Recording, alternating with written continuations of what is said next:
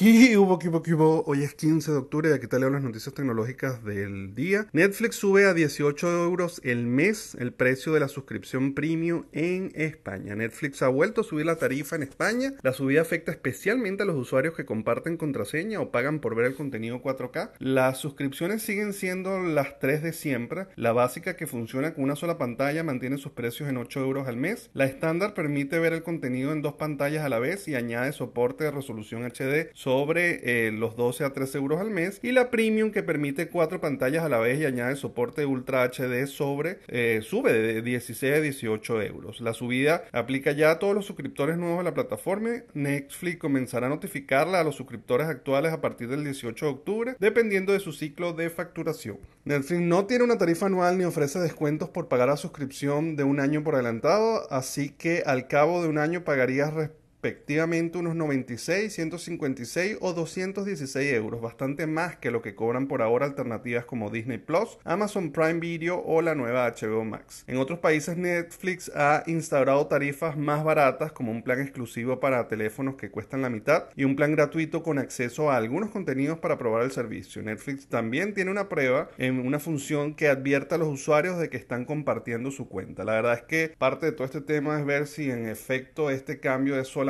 para España o se planean cosas para el resto del mundo. Por otro lado, Apple estaría trabajando en convertir a los AirPods en monitores de salud que pueden tomar la temperatura, ya que quieren que esto sea algo más que auriculares, incluyendo funciones dedicadas a la salud como la medición de la temperatura corporal, monitoreo de posturas de usuario e incluso la posibilidad de mejorar la calidad de audición. Así lo asegura un reportaje que viene de fuentes cercanas al desarrollo. Las pruebas de Apple por ahora son eso, pruebas, pero apuntan a un futuro con más variedad de dispositivos enfocados en la salud y no solamente en el Apple Watch. Los termómetros que miden la temperatura corporal mediante el oído no son nada nuevo, sin embargo incluir funciones digitales a la salud de wearables o dispositivos electrónicos de consumo no es tarea sencilla, dado que deben pasar por varias regulaciones médicas, incluso cuando las funciones no deben ser utilizadas como mediciones precisas para diagnosticar sin consultar a un médico especialista. De cualquier forma, la compañía lleva años haciendo énfasis en estas características de Apple Watch y unos nuevos AirPods que complementen con más funciones los datos y parecen una idea interesante. Veremos con qué vienen en los próximos días. Bueno, señores, ya saben que me pueden conseguir en todas las redes sociales como arroba el circuito y que se pueden suscribir al canal de YouTube y de Spotify para recibir estas notificaciones todos los días. Nos vemos mañana. Bye bye.